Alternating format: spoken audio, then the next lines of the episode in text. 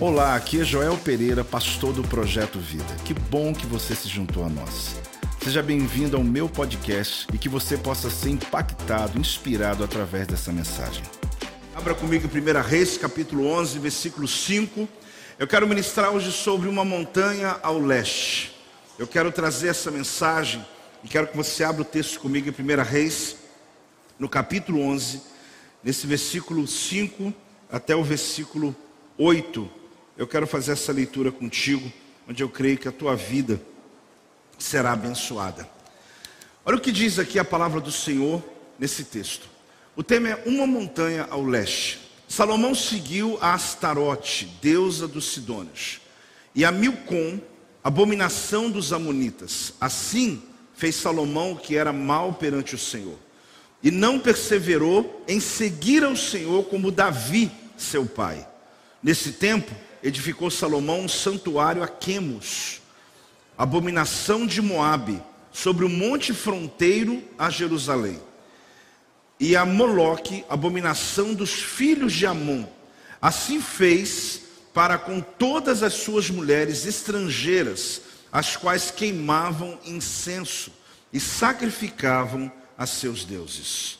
Olha que interessante, quando nós olhamos essa história, ou parte de uma história, de alguém que nós olhamos na Bíblia como um herói da fé, ou pelo menos alguém, não exatamente um herói como, como foi Abraão, como foi Davi, o seu pai, mas alguém que fez algo relevante na sua geração, que foi Salomão. Porém, eu trago esse tema, pelo menos no mínimo curioso, eu acho que ele vai se esclarecer no decorrer da palavra e vai se desenhar melhor na sua vida, para a gente poder perceber sobre lugares. Existem lugares que um dia foram usados para a idolatria. E esses lugares foram completamente transformados em lugar de adoração. Assim como nós, lugares também carregam uma história. Você sabe muito bem que a nossa vida tem uma história. Nós nascemos numa família, cada um diferente da outra, e ali foi construída a sua história, inclusive a sua experiência espiritual. A questão também não é diferente em ambientes. Existem territórios, lugares, inclusive históricos, que você visita no mundo, ou mesmo no Brasil, lugares onde pessoas foram escravizadas. Próximo a nós aqui tem lugares onde tem fazendas, onde escravos ficavam morando ali, onde eles sofriam, eram açoitados. Então, esses ambientes, essas geografias, elas até hoje, elas carregam a sua história. Agora é interessante que alguns desses lugares foram usados para uma idolatria tremenda, mas só que Deus, de uma maneira tremenda, extraordinária, Ele transformou esses lugares em lugar de adoração. A nossa vida, querido, também passou por uma redenção, provocando novos propósitos. Porque o dia que você aceitou Jesus, como testemunho que eu li aqui dessa irmã, quando ela entregou a vida para Jesus, imediatamente o propósito de vida passa por uma transformação. Você muda literalmente de um lado para outro. E aqui nessa mensagem eu quero desvendar para você o que aconteceu de verdade na montanha ao leste de Jerusalém. Uma montanha que foi usada durante tanto tempo para sacrifícios aos deuses. Crianças eram sacrificadas nesse monte. E é interessante que o que mais me chama atenção quando eu li essa história, ou quando eu prestei mais atenção nessa história, é que não existe lugares que Deus não possa transformar. Não existe situações que Deus não possa mudar. Se Deus pode mudar uma montanha de idolatria para um lugar de profunda adoração, se Deus pode mudar uma pessoa que estava distante dele, adorando outros deuses, em pessoas que hoje adoram e servem a Deus com toda a sua vida, não existe situação que Deus não possa mudar. Não existe lugares que Deus não possa transformar. Pode dizer amém em nome de Jesus. Eu moro num lugar que eu gosto muito.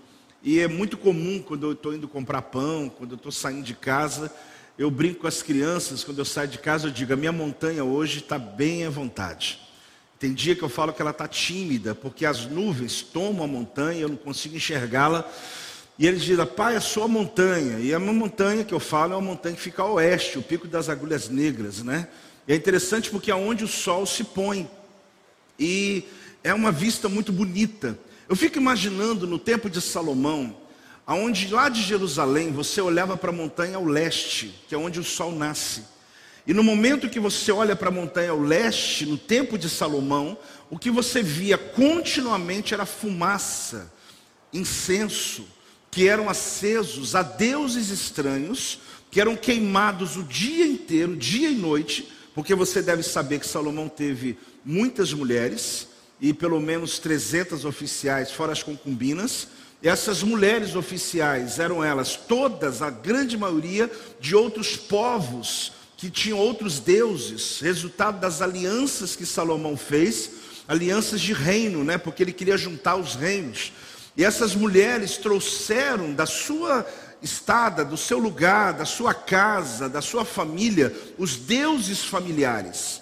E no início Salomão não negociou, mas quando ele foi ficando mais velho, essas mulheres começaram a convencer Salomão de construir deuses, altares aos seus deuses na montanha ao leste. Quem está aqui comigo, diga amém até agora. Então o que acontece? Ele levantou altares, nós lemos quatro deles aqui nesse texto. Só que no final você viu que tanto esses como as suas esposas, outros deuses foram sendo levantados. Então você imagina quando olhava para o leste, onde o sol está nascendo, o tanto de fumaça, incenso, cheiro, e você vai ficar assustado que eu vou lhe falar de sacrifícios de bebês que eram feitos a Moloque, eram queimados vivos ali. Talvez você vai se assustar com esse Salomão que eu vou te apresentar mas eu quero te apresentar para você perceber que houve um momento da vida dele que ele caiu. Houve um momento da vida dele que ele se perdeu. E que eu e você precisamos olhar com muita sabedoria, porque o sábio dos sábios, ele de repente começou a viver uma queda livre na sua vida com Deus. Como isso pode acontecer? É o que eu quero falar hoje. Mas quando olhavam para a montanha ao leste, o que eles viam? Altares levantados nessa montanha fumaça queimando o tempo todo. Ele totalmente diferente do seu pai, que foi Davi. Davi cometeu muitos erros, mas ele nunca idolatrou, ele nunca adorou outro Deus. Se é que você diz assim, apóstolo, mas isso faz diferença, toda a diferença. Porque se tem uma abominação a Deus, é idolatria. Aí você diz o seguinte, mas Davi cometeu erros? Sim, mas Davi ele foi aquele que criou um rastro de 10 quilômetros com sangue de animais, eu vou te fazer lembrar do que aconteceu, quando ele trazia a arca da aliança de volta para Jerusalém. O fato de, no primeiro instância, ter dado errado, Davi faz um projeto. A cada seis passos, Davi resolveu levantar um sacrifício, um altar ao Senhor. Então ele não dava o sétimo passo, quem dá o sétimo passo é Deus. Porque você pensa bem, eu dou um passo, dois, três, quatro, cinco, seis. Quando eu chego no sexto passo, eu meço a distância e faço um altar aqui. Só que eram mortos sete touros, não é um altarzinho, sete touros mortos, queimados aqui. Então ele tinha que dar uma volta muito grande para poder continuar, porque o sétimo passo quem deu foi Deus, porque Deus recebeu o sacrifício e ele continuava dando. Só que eles pisavam no sangue. E eles foram por 9 a 10 quilômetros, que é a cidade onde ele estava, até a entrada da, do templo de Jerusalém, andando milhares de pessoas fazendo sacrifícios a cada sete passos. Foram mais de 1.100 sacrifícios. Quando Deus olhou do alto, ele viu um rastro de sangue de 10 quilômetros. Ele deve ter dito: Esse é Davi, porque ele exagerou. Ele fez algo tão extraordinário que eu tenho certeza que ele chamou a atenção do céu, porque ele já estava mostrando como seria a morte de Jesus por nós. Ali já era um sinal salvífico do caminho, da trilha do sangue, da trilha do sacrifício. Talvez você ache feio, mas era a linguagem da época, era a maneira de eu dizer: Deus, eu me agrado do Senhor. Aí vem o filho dele, pega uma montanha ao leste de Jerusalém e faz uma coisa horrenda levanta vários altares, queimando dia e noite, sacrifícios. Oh, é, a cada Deus tinha um nível. Vou te apresentar esses quatro. Você já vai pensar, meu Deus, que, que loucura que era essa? Você então imaginar que havia outras dezenas de deuses sendo adorados. Então, quando alguém olhava para o nascer do sol, ao invés de vir uma esperança, via uma angústia. Por quê? Pelo paganismo que havia invadido a cidade de Jerusalém. Por quê? Porque cada esposa que vinha, vinha com servos, vinha com empregados, vinha com parentes, vinha com muita gente. Então a nação de Israel, ela se tornou pagã, um lugar de um, de um panteão de deuses, de uma mistura de tantos deuses. Eu estou te colocando na cena porque eu preciso que você entenda. Porque quando você perceber o que aconteceu na Montanha Leste, você vai ver que por mais absurdo que seja uma geografia, Deus pode mudar qualquer situação, Deus pode mudar qualquer circunstância, por isso Ele pode mudar também a sua realidade. Já celebra aí, já dá uma salva de palmas ao Senhor, em nome de Jesus. Em nome de Jesus. Isso custou muito caro para Salomão e para a sua geração. Salomão, ele vem um belo dia, o Senhor vem até ele e diz que ia, ia tomar o reino dele. Mas ele, como pai, ou seja, ele, como sendo rei, não veria isso. Mas o filho dele, Roboão, é que seria o que pagaria o preço. Você imagina algo que Deus está tá irado com você, e não é você que vai pagar o preço, mas é o seu filho. Eu acho que a dor é pior ainda. Você dizer, meu Deus, não fala, faz comigo. Não, não. Você não, não vou fazer com você. Sabe por quê? Por causa de Davi, por causa do teu pai porque teu pai andou reto comigo. E por isso, mesmo assim, eu vou fazer, mas não com você. Quem vai pagar vai ser seu filho, Roboão. O ano 970 a.C., porque Davi reinou no ano 1000 a.C. No 970 a.C., Salomão reinou até 940. Você sabe que. Ah, 930, perdão, 40 anos, você sabe que vai decrescendo. Então, esses 40 anos de reinado de Salomão, no final dele, ele começa a perder a sua força por conta dessas atitudes ridículas que ele toma. Quando chega no 930, o reino do sul e o reino do norte, na verdade, Israel eram 12 tribos. Quantas tribos? As 12 tribos se tornaram 10 tribos do norte, que foi governada por Roboão, filho de Salomão, e a tribo chamada do sul, Judá e Benjamim, que era um povo pequeno. Judá era maior, Benjamim era um povo pequeno ela foi governada por Jeroboão, que era um servo fiel a Salomão. Só que ele, infelizmente, vendo tudo aquela idolatria, vendo tudo aquilo, ele toma uma atitude. Então ele vai governar o reino chamado do sul. Então o reino dividiu. Só que 210 anos depois, o reino do norte foi invadido pela Síria e acabou, acabou, acabou. Perde, esquece. Não se sabe mais nenhuma daquelas tribos, perdeu-se na história. Não existe descendência mais. Sobraram só duas tribos. Por que Deus ainda preservou? Porque Deus tinha a tribo do Messias. Porque havia uma promessa ali no meio. Então Deus deixou que a tribo de Judá fosse perseverando. Trezentos e poucos anos depois, a Babilônia invade Judá, reino do sul. Eles passam 70 anos, mas sobrevivem. Até que chega o nascimento do Messias, que vem da tribo de Judá. Está difícil ou está fácil? Está caminhando ou não está caminhando? Por que, que eu estou ensinando isso? Porque havia uma promessa que Deus preservou, mesmo o erro de Salomão sendo grave, ele perde tribos, ou seja, a nação de Israel pagou um preço. Isso custou negociações para o resto da vida. No tempo de Neemias, eles estão com problemas por causa da descendência dessas mulheres de Salomão. Nos tempos futuros, eles vão pagando o preço por causa de um erro de um homem. Agora, por que que Salomão ele entra nesse ambiente, nesse ambiente terrível? Porque ele tinha uma bênção. Olha bem, ele foi o maior rei de Israel. Ele viveu o melhor tempo de paz que a nação viveu, porque o pai dele matou todo, todo mundo que tinha que atrapalhar, resolvido. Eu vou te dar uma lista aqui dos problemas que o pai dele resolveu, Davi, com os egípcios, hititas, Mesopotâmia, Babilônia, assírios. Davi resolveu o problema vencendo os filisteus no sul. Davi deixou o reino limpo para ele.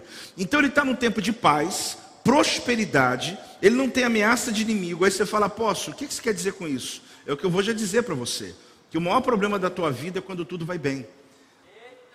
O maior problema da tua vida, ou seja, o maior momento de, da sua fragilidade, é quando tudo está muito bem.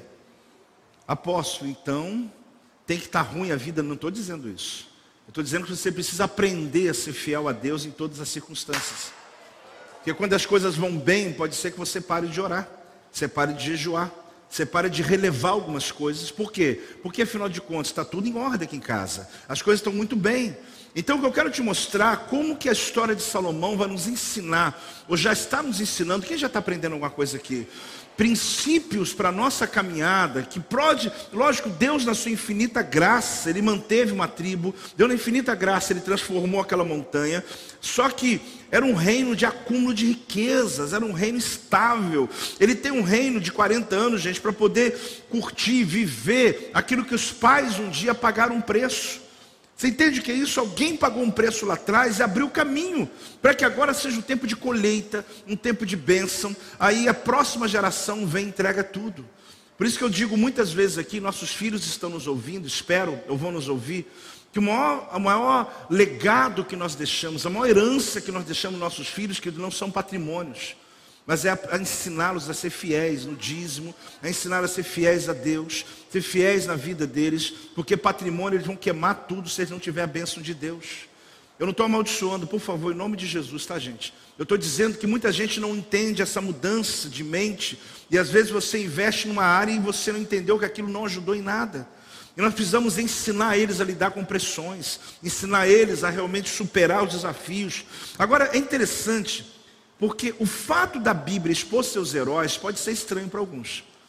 Porque a Bíblia expõe até Elias, não é só Salomão, não. A Bíblia expõe até Abraão.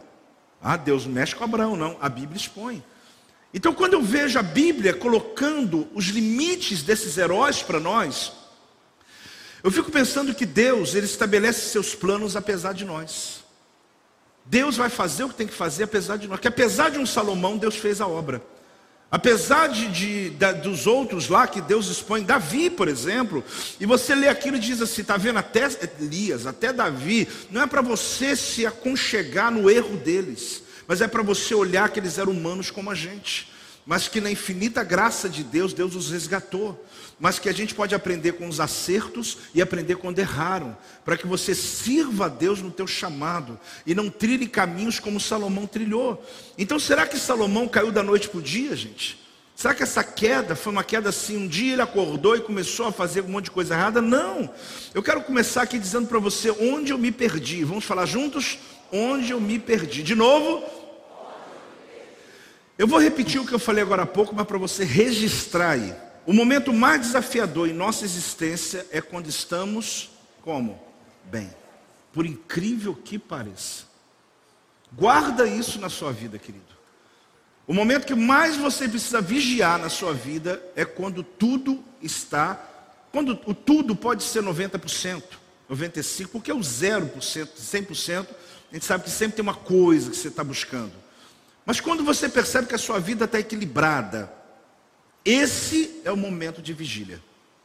Porque é o momento que mais nós erramos. Porque quando você está no meio de uma grande batalha emocional, familiar, financeira, é, saúde, a nossa tendência já é uma lembrança, uma busca constante. Agora, olha que maravilha que seria, o que pode ser na sua vida, quando você alcança a tua cura, alcança a tua bênção financeira, resolve aquele problema familiar e você continua buscando a Deus do mesmo jeito. Isso é maravilhoso ou não é maravilhoso? Isso vira tudo na vida de alguém. É possível ou não é? Por que, que a gente não faz? Porque a gente é movido por épocas, por jornadas. É uma sensação de que tudo vai bem. Então eu vou no domingo, não, eu vou ficar em casa hoje mesmo. Eu vou na célula, não, eu até parei de ir na célula. Por quê? Porque você estava numa campanha pesada. Tinham pessoas intercedendo, tinha gente brigando pela tua causa. Só que você corre o risco de viver uma vida cristã oscilando a vida inteira, nesses altos e baixos, e no futuro lamentando, dizendo assim: meu Deus, por que, que a minha vida ela não rompe? Você tem a resposta para isso. Você sabe por quê. Porque você tem a capacidade de alcançar níveis altíssimos com Deus e que você o fez quando você estava no meio da sua luta no vale. Quando você estiver na montanha, querido, continue buscando como se estivesse no vale. Dá para entender o recado ou não dá para entender o recado? Isso vai fazer você em casa, isso vai fazer toda a diferença. A gente é movido emocionalmente. O afastamento que Salomão teve do Senhor, ele sentiu um vazio. E sabe como ele fez? Ele buscou prazer. Porque quando a sua alma está vazia de Deus, você quer preencher com algo. Aí você quer começar a buscar o prazer. Ele envolveu-se em empreendimentos. Olha bem o que esse rei começa a fazer. Ele envolveu-se em empreendimentos comerciais com as nações estrangeiras. Então ele começou a trabalhar naquilo que Deus não mandou ele trabalhar. Era o rei de Israel. Ele começa então a dedicar em um programa de construção. Ele se afasta de Deus, fazendo aliança com mulheres de vários países, porque ele queria fazer negociação financeira. Olha bem, então ele se casava com a filha do rei, com a filha do príncipe, com o filho do governador, o filho não sei de quem. Ele vai trazendo as filhas e casando com elas, dizendo: agora nós temos um, uma aliança parceria, parceria comercial. Ele começa, eu queria que você adaptasse isso na sua vida hoje. Coisas que você pode ser tentado a fazer em um mesmo nível. Às vezes, gente, nós não entendemos porque o Senhor nos faz passar por desafios, adversidades. Hoje você está entendendo. Porque às vezes é a única maneira de Deus aproximar você dele. Às vezes é a única maneira de Deus ter você para ele. E não deixe que isso seja a única maneira de Deus ter você. Faça Deus ter você de outras maneiras. Não é melhor assim, gente? Porque às vezes é a única maneira de Deus ter a tua atenção. A única maneira de você ouvir a voz dele. Pode ser a única maneira de você se aproximar dele. Então, essa situação de, às vezes, de tranquilidade, é onde nos perdemos. Eu quero ler curiosamente para você uma coisa interessante. A Bíblia faz referência de você. Sabia disso? Existem coisas que você vai encontrar na Bíblia claramente como proceder e como não proceder, como crente, como marido, como esposa, como pastor, como bispo, como tudo está tudo na Bíblia. E interessante que eu quero curiosamente ler para você o que a Bíblia fala em Deuteronômio, Salomão sabia sobre o rei. Como que o rei tem que se comportar? Aí você vai ver assim, Deuteronômio 17, 14 a 20. Vamos lá? Eu quero ler e você vai pensar assim, meu Deus, mas como que ele sabia disso? E ele sabia e mesmo assim, ele vai por um caminho completamente antagônico. Quando entrares na terra, Deus falou um povo de Israel, que, é, na terra que te dá o Senhor, teu Deus, e a possuíres, e nela habitares, disseres, estabelecerei sobre mim o que? Um? Um rei, como todas as nações que se acham ao redor de mim. Então Deus já está dizendo: olha, vocês vão querer um rei, eu sei, que todo mundo tem. Estabelecerão, é, estabelecerás com efeito sobre ti como rei aquele que o Senhor teu Deus o quê? Primeira coisa, então o princípio é esse.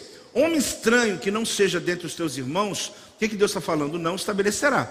Se for uma pessoa de outro povo, não põe como rei. Então até aí Salomão está em dia, porque Davi era o pai dele, está tudo em ordem.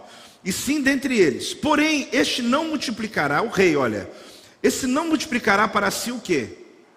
Ele está tá dizendo, lá atrás, Deuteronômio está dizendo, rei, quando você levantar um rei, avisa para ele, para não comprar muito cavalo. Ele precisa de ter um monte de cavalo igual os outros têm, porque ele vai ter o que ele precisa para a frota dele. Nem fará voltar o povo ao Egito para multiplicar cavalos. Por que, que ele está falando isso? Porque cavalo era, valia muito dinheiro. É carro, é carro importado do Egito, é carro importado do outro país. Ele não faça troca de servos por cavalo. Não fica com vontade ter e ter e ter.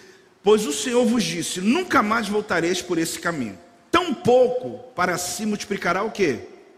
Será que ele não leu o texto não? Porque ele é normal os reis terem muitas mulheres. Para que o seu coração não se o quê? Senão Pensa bem, Deus te avisa de uma coisa e você vai faz ao contrário. Nem multiplicará muito para si o quê? Prata e ouro. Não seja, não seja tanto dinheiro. Tenha muito, tenha, ele é rei, mas não precisa exagero. Também quando se assentar no trono do seu reino, escreverá para si um traslado desta lei num livro. O que, que ele está dizendo? Pega essa lei, copia ela e deixa ela no livro. Ah, olha bem, é, do que está diante dos levitas sacerdotes, e terá consigo, e nele lerá quantas vezes? Olha bem a dica de Deus. Pega essa parte do texto que fala de você, escreve, coloca para você, todo dia pega seu iPhone, ele não tinha iPhone. Tinha livro. Pega de manhã, acorda e já leia todos os decretos para um rei. Olha que Deus, como Deus é cuidadoso.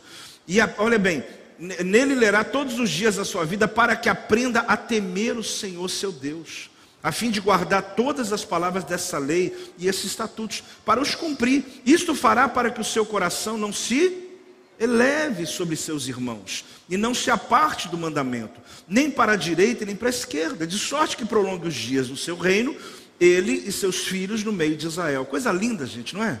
Deus se preocupar em escrever um parágrafo na Bíblia só para o rei. Olha, isso aqui é quando tiver um rei, essa parte é dele, não é de ninguém mais. Mas manda ele copiar e ler todo dia. Você sabia que a Bíblia fala a teu respeito? Fala como cristão, como você se comporta. Você vai ter vários textos na Bíblia que você pode olhar. Na vida financeira tem lá um recado. Na sua vida como cônjuge tem lá um recado. Sua vida como servo tem lá. A Bíblia é repleta de textos para nós. A minha pergunta é o seguinte: por que, que a gente faz às vezes igualzinho Salomão? A gente vê o que Deus fala para nós e a gente faz ao contrário. Porque o final dele não foi bom, gente. Ele perdeu, os filhos dele pagaram um preço, a geração dele inteira pagou um preço. O reino dele foi extinto da terra, o reino do norte foi todo extinto da terra. Deus só preservou uma tribo por causa de uma promessa dada a Davi. Ele falou: Olha, eu estou fazendo isso aqui por causa do teu pai, não é por causa de você, não. Você imagina você poder continuar a bênção, ao invés de fazer isso, você travar a bênção da sua geração. Tem alguém aí ou não? Vocês estão me ouvindo? Eu sei que esse texto, esse ensino, ele está muito, ah, ele tá muito objetivo, né? no sentido de você ter um padrão aqui para a gente seguir. Mas Deus falou muito comigo sobre essa montanha ao norte.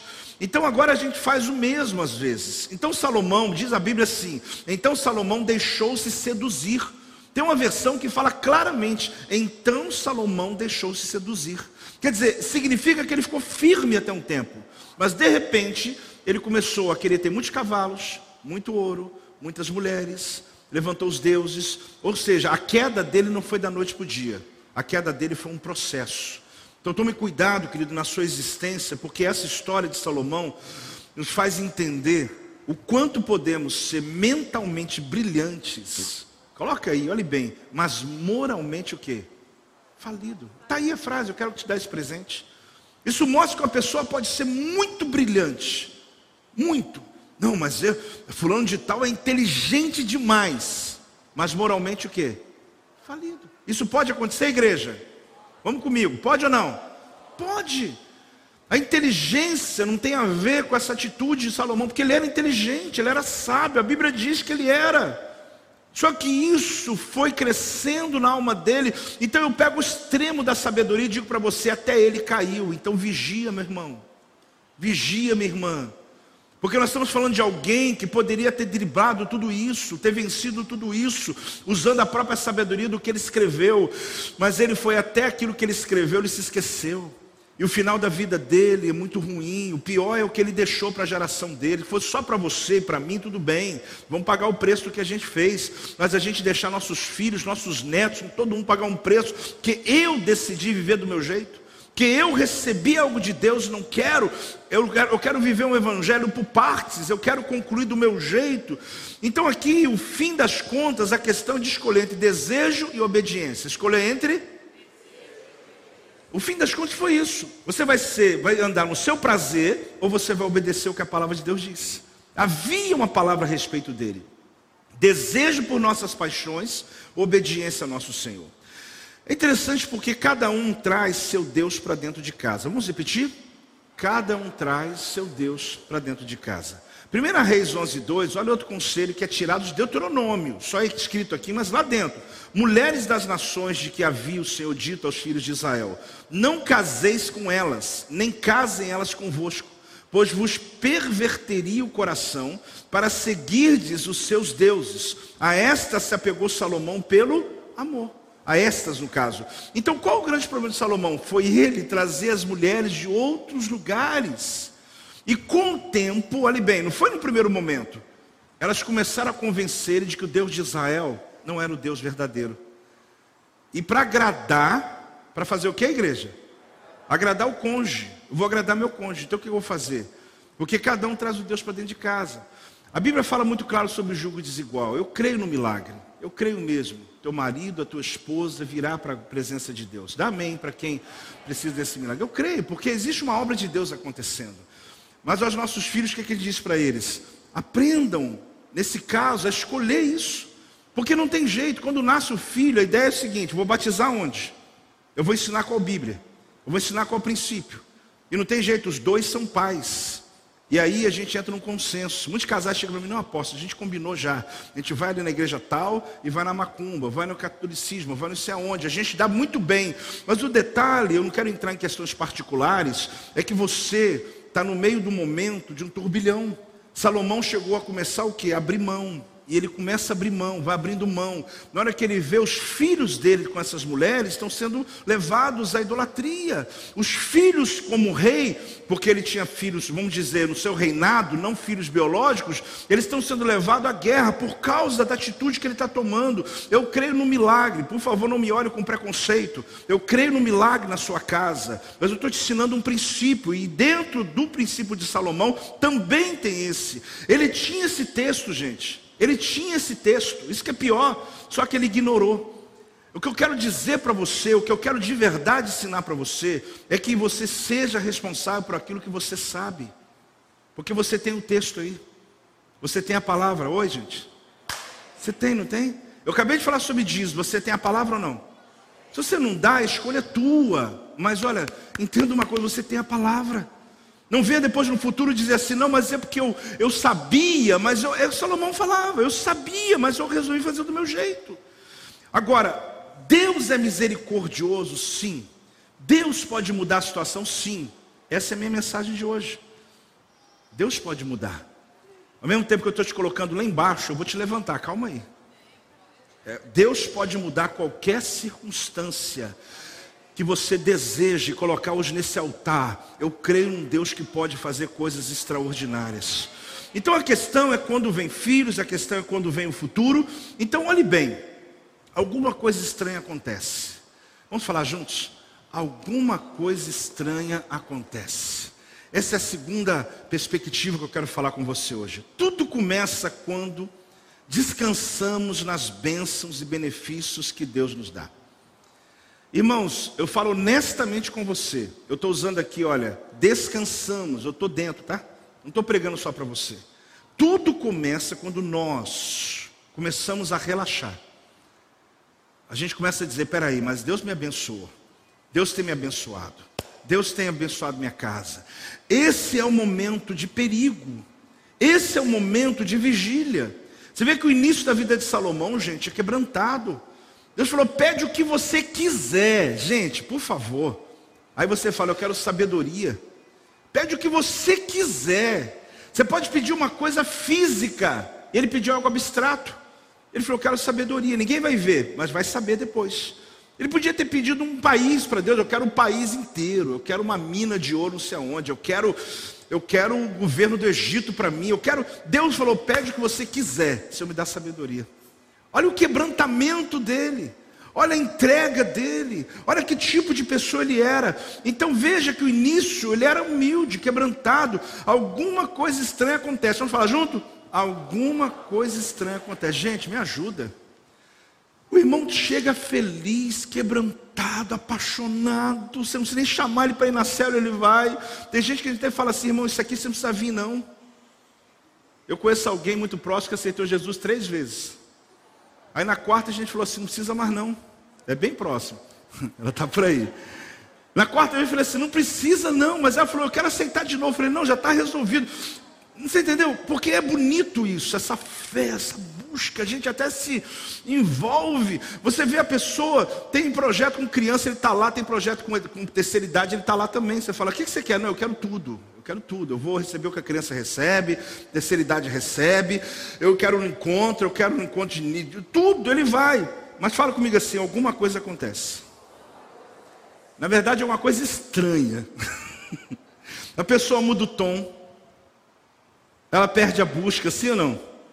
Será que a bênção de Deus em nossa vida tem nos tornado egocêntricos? Será que a gente levanta ídolos e muitas vezes nos perdemos nisso? Eu me assusto com a semelhança dos fatos nesses anos como pastor. Porque tem um padrãozinho que a gente vê, e quando acontece, ou começa a acontecer, já começa a me dar um arrepio. Porque não é, mais, não é mais forte que eu. Porque eu começo a ver, a pessoa começa a dar desculpas. Me ajuda aí, pastor, vamos lembrar de algumas coisas. É padrãozinho já né? Ah, não vou poder hoje, mas até, até semana passada, até ano passado, você que me ligava pedindo ajuda, agora eu estou te falando, vão lá comigo fazer aquela. Não, hoje eu não posso. Semana que vem, não vou poder também não. Estou consolidando meu casamento. É um padrãozinho, tá, gente? Não se assusta, não. o compromisso com Deus e a igreja, tudo se torna relativo.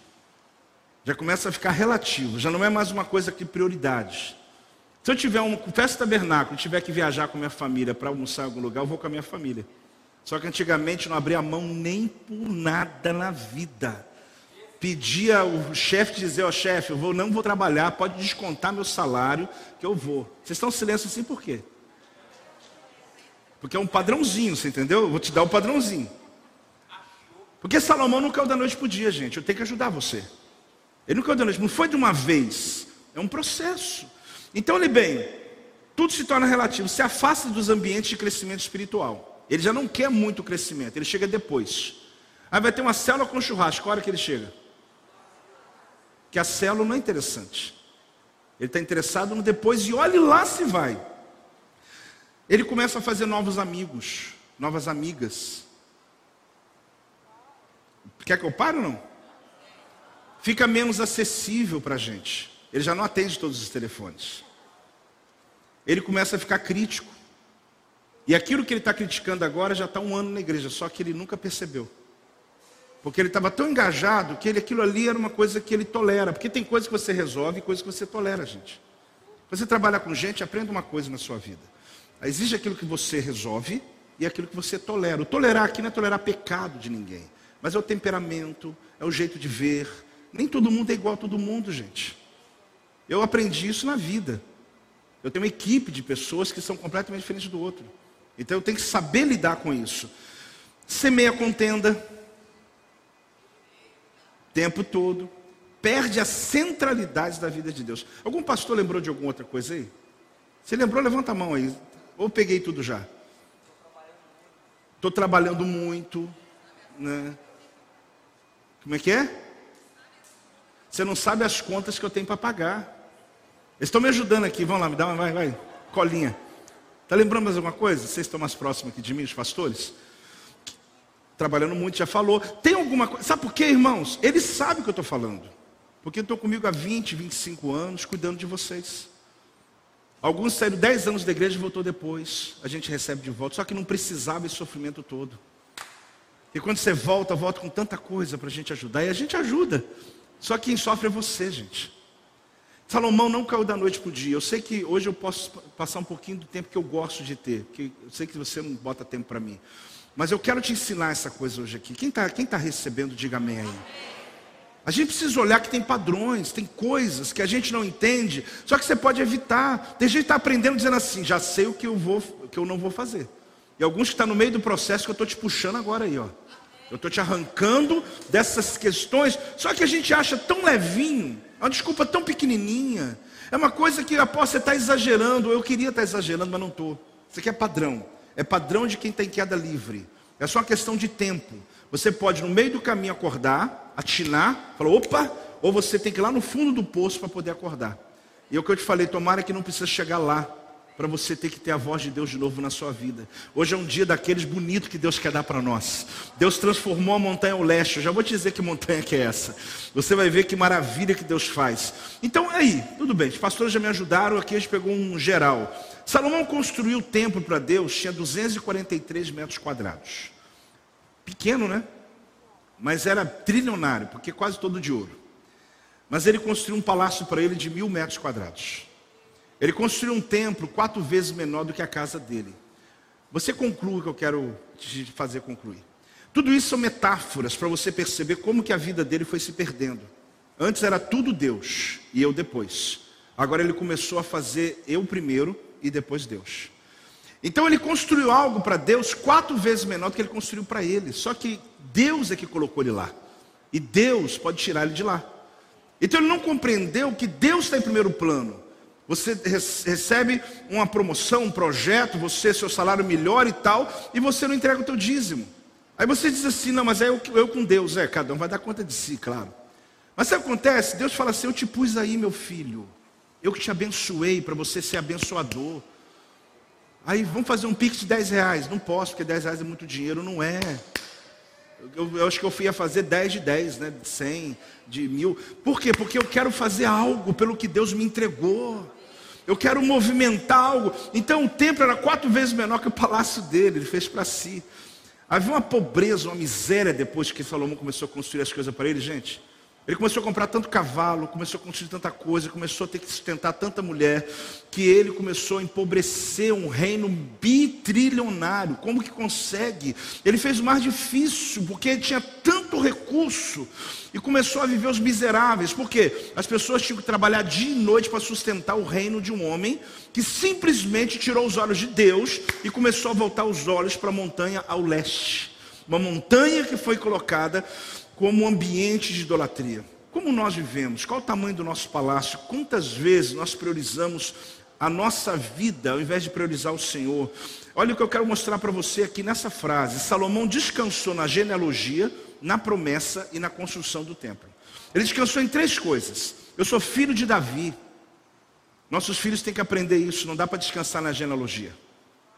E nós também temos que aprender, porque nós somos filhos de alguém que a gente está descansando nela. Ah, Deus, meu pai já está lá, minha mãe já está lá. Não descanse na genealogia. Porque Deus até falou para ele assim, Salomão, por causa de você filho de Davi, ser filho de Davi, eu não vou fazer o castigo acontecer com você. Mas o teu filho vai sofrer por isso. Eu acho que foi pior ainda. Ele descansou, sabe o que, que ele descansou? Ele descansou em três, um tripé, né? Na promessa, porque tinha uma promessa na vida dele. Então, quem tem promessa, ah, faço o que eu quiser da minha vida, Deus me traz de volta. É assim, igreja? E ele descansou, sabe em quê? Nas obras que ele fez no passado. Eu construí um templo para Deus que ninguém vai conseguir imitar. E não conseguiu mesmo. Ninguém nunca conseguiu fazer o que Salomão fez. Então ele pensou o seguinte: o que eu dei para Deus no passado, eu não tenho que preocupar com o que eu vou dar hoje. Então cuidado para você não ficar nas veredas antigas. Aquele crente que fala, já fiz tanto para Deus, irmão, você fez, já foi computado e já acabou. Agora hoje tu trata de resolver tua vida com Deus, porque ninguém vive do que fez no passado. Que silêncio é esse, gente? Dá um amém aí, irmão. Dá um amém aí, irmão. Eu falo porque a gente tem uma tendência de chegar para Deus, porque se não fala, a gente pensa. Aposto, mas só tem que ver o que eu já fiz. Desculpe, irmão, mas você não conta agora. Já construiu já construiu a igreja. Eu, assim, ah, eu ajudei aqui, eu também ajudei. Ah, eu fiz não sei o que, fiz paredes, também fiz. Irmão, isso já passou. A questão é hoje. Ah, já batizei não sei quantas. Vezes quando eu me vejo falando, batizamos quase mil pessoas no estádio. Eu conto esses testemunhos nas minhas conferências. Eu conto. Só que já passou, irmãos. Batizados ali já veio, já, já até morreu um monte já, já foi para o céu, já computou lá na minha conta, na conta dos pastores, todo mundo, a obra que fizemos. Só que hoje eu ainda tenho muito a queimar para Deus, a fazer para Deus, a realizar para Deus. Acorda aí, dá uma salva de palmas ao Senhor. Cuidado, cuidado. Irmãos, pega isso aqui. Quando nos afastamos de Deus, as pessoas à nossa volta se tornam escravos dos nossos interesses e não alvo do nosso cuidado. Eu vou querer dizer uma coisa para você com inteligência para você. É isso que, que acontece. Pastores, líderes em todos os níveis, líderes espirituais, quando ele se afasta de Deus, ele começa a usar as pessoas. E as pessoas começam a ficar servindo os seus interesses pessoais. E tem uma coisa que eu tenho pânico, minha equipe sabe disso, eu, eu gosto de ser honrado. E muitas vezes sou honrado porque eu sei que eles me abençoando ou me honrando, Deus também vai abençoá-los. Tem um limite bonito aí, tem um limite é, saudável. Mas, quando eu vejo ultrapassando um pouco isso, quando a gente percebe que aquilo está no nível da alma, eu falo, pelo amor de Deus, não, não faz isso, não precisa. Porque eu, eu, eu não quero que as pessoas que eu quero, eu quero servir as pessoas, não quero que elas me sirvam. Eu quero dar a elas o que Deus me entregou. Você não está liderando, querido. Tem muita gente me vendo na internet. Essa mensagem vai ser repetida porque muita gente fica vendo depois. Por isso que eu quero ensinar. Porque tem muitas pessoas que elas serviram tanto e hoje ela tem um grupo de pessoas servindo. O discípulo da célula, um tem que fazer uma coisa, outro faz outra, outro vai na feira, outro vai não sei aonde, outro paga uma conta, outro sei o quê. Pelo amor de Deus! As pessoas não estão ali para servir seus interesses. Isso é sinal que você se afastou de Deus. Que quando eu estou no altar do Senhor, eu acordo querendo servir meus discípulos, eu quero entregar algo para eles, eu quero. Honra é uma coisa, quem entendeu, gente? Honra é bonito, um dia de aniversário, um dia, um dia quer me ligar. Eu sou honrado o dia inteiro, para não ser exagerado. Eu sou honrado a semana, toda, toda semana por alguma coisa. Eu ganho um presente, traz uma banana, né? Às vezes é um relógio. Chegou esse dia em casa, eu estava em casa. Um discípulo chegou do Rio de Janeiro, entrou no meu condomínio, entrou, encostou o carro. Falei, que carro bonito. Né? Porque eu achei bonito, eu gosto de carro. Aí ele chegou assim, pegou a chave, é seu, apóstolo, eu trouxe para você. É. Era uma Land Rover, ele entregou para mim. Agora, tempo atrás, já até vendi já, já fiz, já virou, já aconteceu, pedi permissão para ele. O que aconteceu? Eu ganho banana. Aí você, quando eu falei banana, você deu uma caída aí, eu já joguei, ó. Já bati. Ele chegou e entregou. Só que estou falando, eu sou honrado, eu sei fazer o que eu faço com isso. Mas eu não nasci para isso. Eu nasci para servir as pessoas. Quando você se desvia de Deus, você acha que as pessoas têm que ficar à sua volta o tempo todo. E não é só dando coisas físicas, não. Emocionalmente. Tem que ficar atendendo você. Não atendeu meu telefone, não tem problema. Você está com Deus, Deus é contigo, você está crescendo. Você está tá escandalizado aí com a Land Rover? Pelo amor de Deus, gente. Eu tenho que parar de contar, né? Então eu, eu, não vou contar minhas bênçãos, então não. O que eu quero dizer é o seguinte, mas ele veio mesmo. Eu falei assim, não, irmão, não faz isso não. Ele falou, pastor, você quer tirar minha bênção? Ele pode estar até aqui ao vivo me vendo agora, é um discípulo. Mas eu nunca, quando eu falei carro bonito, quem, eu não estava querendo para mim. Mas ele, você quer? Eu falei, não, irmão, então me entrega aqui, não quero tirar a bênção de ninguém, não. Vamos dar uma volta, né? Brindada, bonita. Então o que eu quero dizer para você? Que Deus, Ele tem o melhor para você.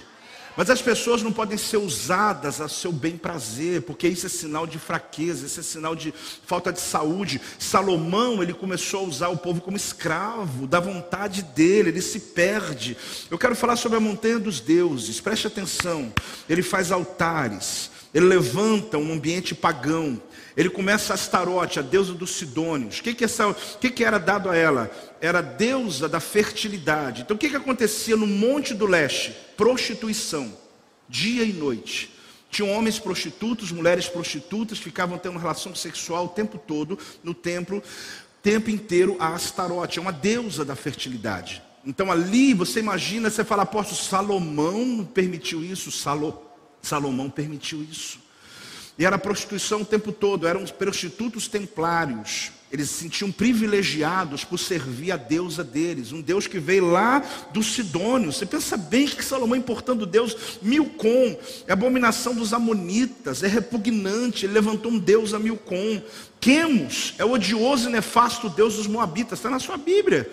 Era abominação de Moab, Moloque, abominação dos filhos. Sabe como era Moloque? Acabava de nascer um bebê, o primeiro filho, ia lá, pegava aquele bebê recém-nascido, gente. E oferecia, hoje estão querendo fazer isso no aborto, porque é Moloque que estão fazendo os abortos. Você não está entendendo? Entregava o filho e queimava no monte ao leste. E ali, Salomão vendo tudo isso, permitindo prostituição, criança sendo queimada. Apóstolo, eu não consigo ver essa cena, então bota a cena na cabeça.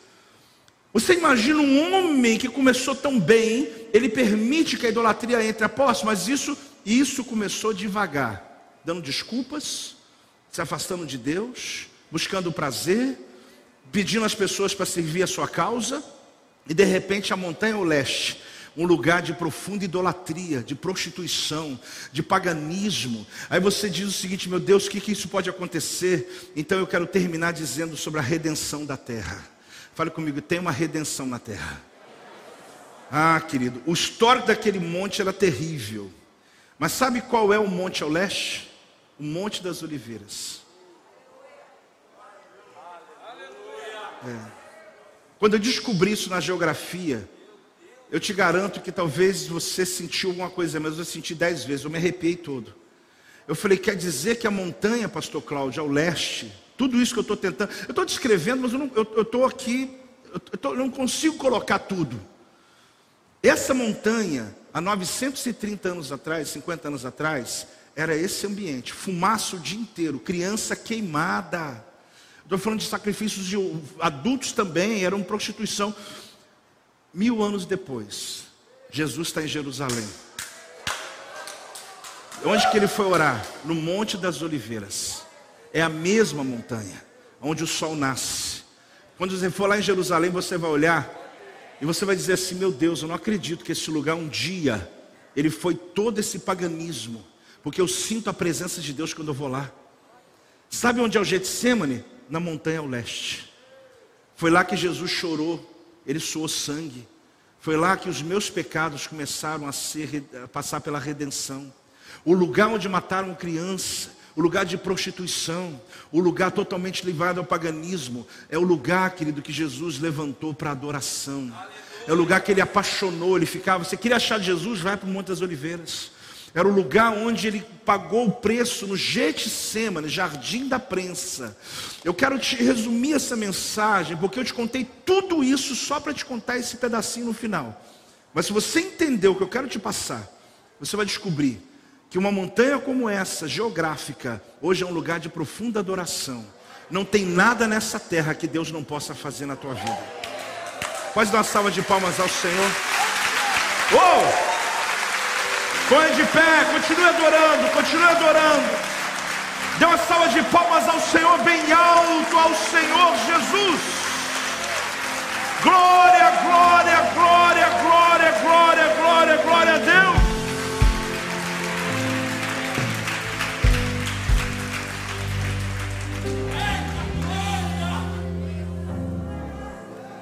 Para para pensar, gente. Para para pensar comigo agora. Volta na cena. Aos deuses que ele levantou.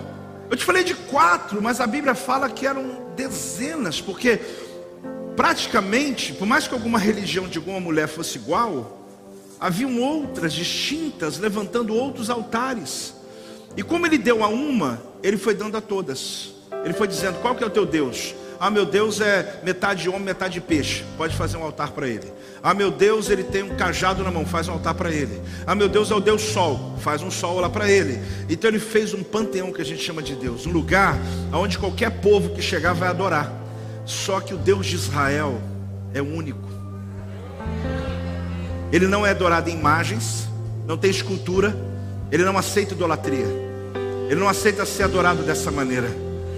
Só que aquele que no início, da, da, da, no início do reinado dele salvou uma criança, gente. Porque duas mães estavam brigando por causa de dizer, é meu filho, é meu filho, é meu filho, ele salvou uma criança. No início, esse mesmo homem que salvou uma criança, ele está vendo morrer todo dia bebês sendo queimados a Moloque. A palavra moleque vem de Moloque, tá? Só para você entender que é um Deus que recebia sacrifício de crianças. Então o que acontece? Desculpe insistir com isso, mas eu preciso saber que você está entendendo o que Deus está falando com a igreja hoje. Cuide, cuide para que você não caia por causa de, de negociações que você vai fazendo na sua vida. Cuide para que o seu casamento não seja de negociações espirituais. Não aceite isso. Porque o Deus de Israel é o Deus da sua casa, é o Deus dos seus filhos. Isso é inegociável. Cuide para que a sua vida ela possa ser vigiada e você dar conta de si, olhando, meu Deus, será que eu não estou nessa lista que o pastor falou?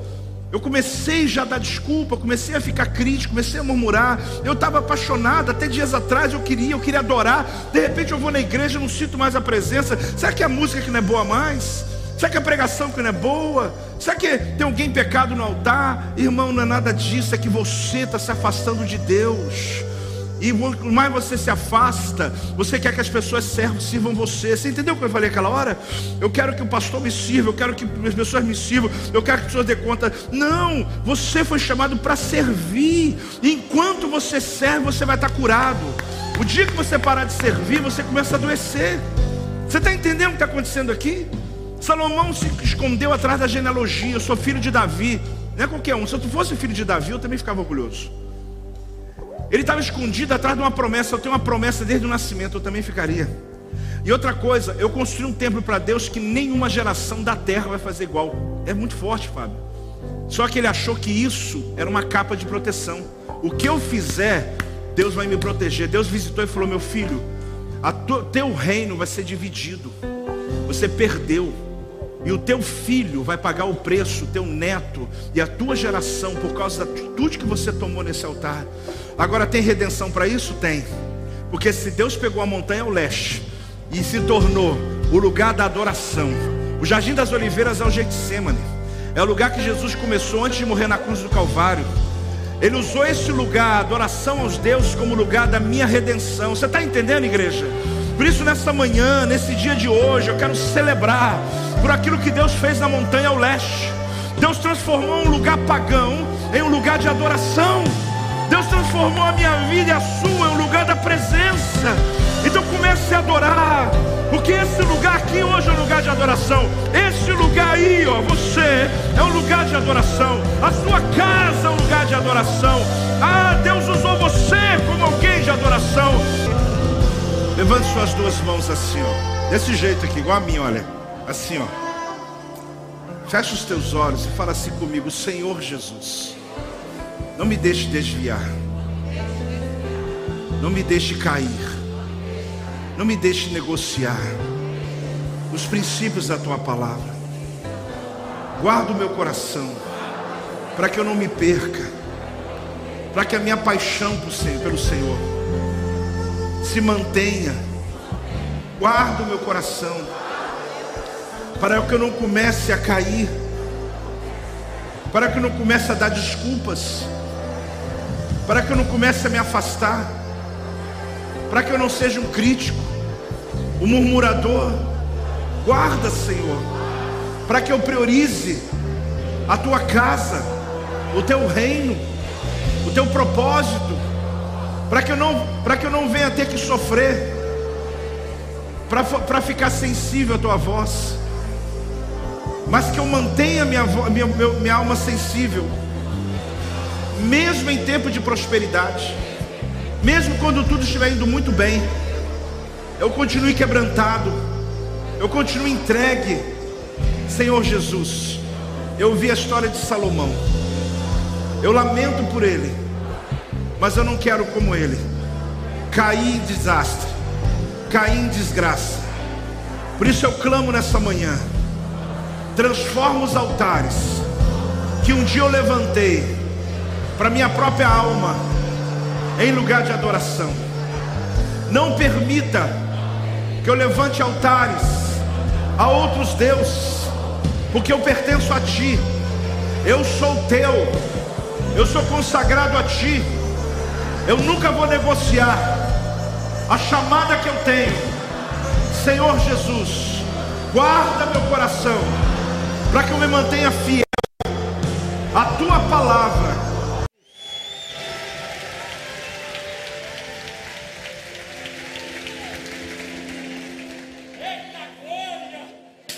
Quando você olhar para o leste, a minha bússola está dizendo que é para lá. Quando você olhar para o leste, você não vai se lembrar de um lugar de paganismo, porque é o lugar que o sol nasce. O povo de Israel por muitos anos olhava para o leste, lembrando do que Salomão fez. Mas depois de Jesus, eu olho para o leste e vejo o que Jesus fez por mim. Eu olho para o sol e não idolatro o sol, mas eu me lembro do sol da justiça, que é aquele que quando nasceu, nasceu para cumprir um propósito sobre a minha vida. Altares pagãos se tornaram lugar de adoração.